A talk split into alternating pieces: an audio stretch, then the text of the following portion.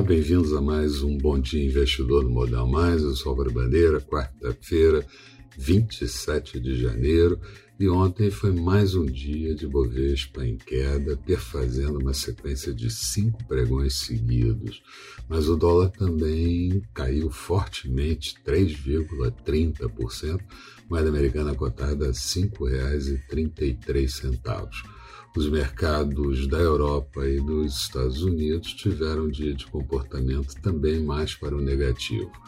Hoje, bolsas asiáticas encerraram com comportamento misto, Europa operando também com comportamento misto e o mesmo quadro para o mercado americano, o que de certa forma dificulta um pouco a recuperação da Bovespa já está mais do que na hora da Bovespa ter alguma recuperação, ainda que seja para não firmar tendência. Também temos alguns complicadores no dia, divulgação da safra de balanços do quarto trimestre, com duas importantes ações das Big Techs, Apple e Facebook, e também a decisão do Fed sobre política monetária e a coletiva de Jerome Powell.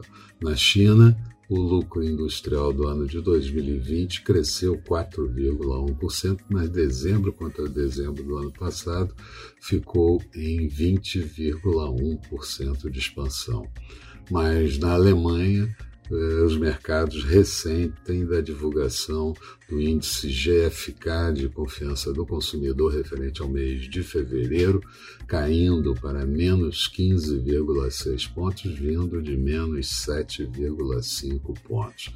Nos Estados Unidos, Biden uh, anunciou que vai comprar mais 200 milhões de doses de vacina contra o Covid e disse que a vacinação está pior do que estava sendo esperado e vai ampliar 15% a distribuição de vacina para os estados. No Congresso americano, Schumer, líder do, do partido de Biden, diz que o pacote vai tramitar mesmo com a postura dos republicanos e McConnell, de líder dos eh, republicanos, disse novamente críticas a, a medidas do governo.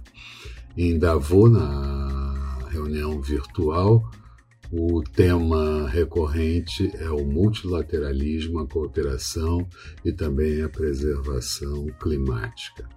Aqui tivemos a divulgação hoje cedo do IPC da FIP da terceira semana de janeiro, acelerando para 0,92%, vindo de 0,86%.